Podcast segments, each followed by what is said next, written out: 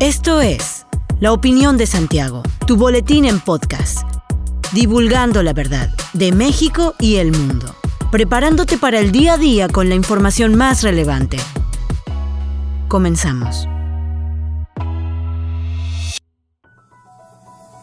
Buen día, bienvenido a la opinión de Santiago, una dosis breve de información para arrancar el día con lo más relevante a nivel nacional e internacional. La Secretaría de la Defensa Nacional confirmó que fueron liberadas las dos mujeres militares que fueron secuestradas la madrugada del jueves en Puerto Vallarta, Jalisco, por un grupo armado del cártel Jalisco Nueva Generación. En una tarjeta informativa emitida por la cuadrigésima primera zona militar del ejército mexicano, se indicó que las dos mujeres regresaron con bien y sin daño alguno. Se confirmó que las víctimas fueron localizadas aproximadamente a las 16.30 horas en las inmediaciones del centro comercial Plaza Fluvial entre calles Francisco Villa y Pino de la ciudad de Puerto Vallarta, en donde fueron liberadas. La dependencia agradeció la pronta intervención de las autoridades federales y estatales, así como la difusión de los medios de comunicación para obtener este resultado. Las Fuerzas Armadas, con el apoyo de autoridades civiles, federales y locales, habían realizado amplios operativos de búsqueda durante todo el día para la localización de estos dos miembros de la Sedena.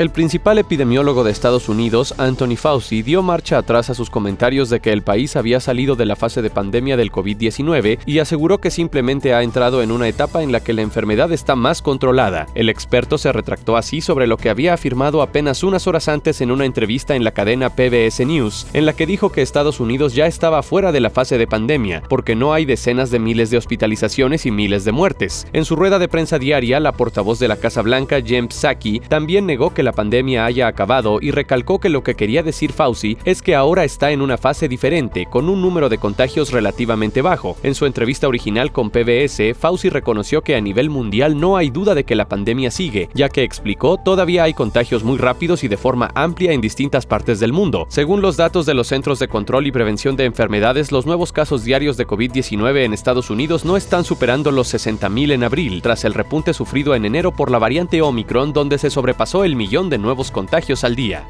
La reactivación económica en el Estado es una realidad gracias a la confianza de las y los empresarios que apuestan por un Querétaro fuerte y competitivo, refirió el gobernador Mauricio Curi González durante la inauguración de las oficinas de RIA México, empresa internacional líder en las transacciones monetarias, pago de facturas, cobro de cheques, cambio de divisas y productos prepagados. El mandatario estatal reconoció la trayectoria global de la empresa, misma que inició en 1987 y que se extendió en 160 países, brindando servicios de envío de dinero al sector migrante con lo cual ahora Querétaro aumentará el valor de las actividades económicas. Asimismo, destacó que en la entidad las empresas encuentran un sólido aliado en el modelo de la triple hélice, en el cual existe una coordinación en el sector privado, educativo y de investigación, mientras que por parte de gobierno del Estado aseguró que cuentan con la cooperación y la cercanía para crear las condiciones necesarias para un crecimiento sostenible. En su momento, la directora general de RIA América, Rosario Escárpita, informó que gracias al excelente entorno laboral que propicia el Estado, se espera que en el futuro la empresa se consolide como uno de los principales entes financieros con residencia en Querétaro.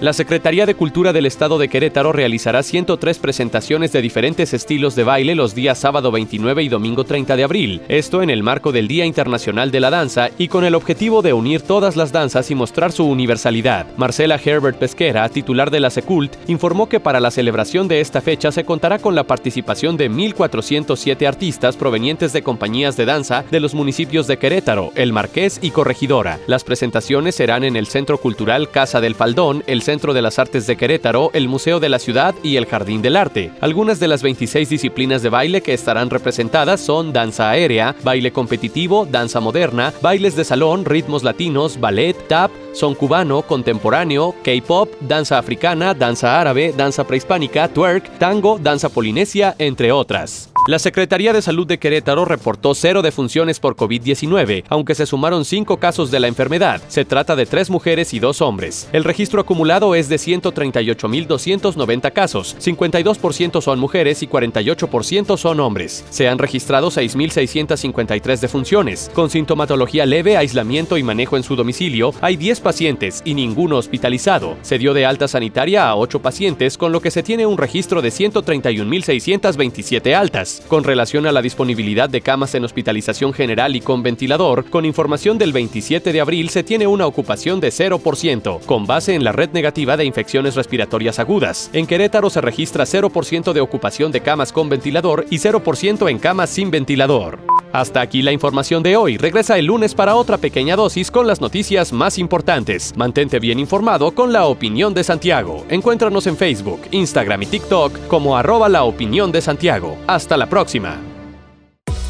La opinión de Santiago. Comprometidos con la verdad.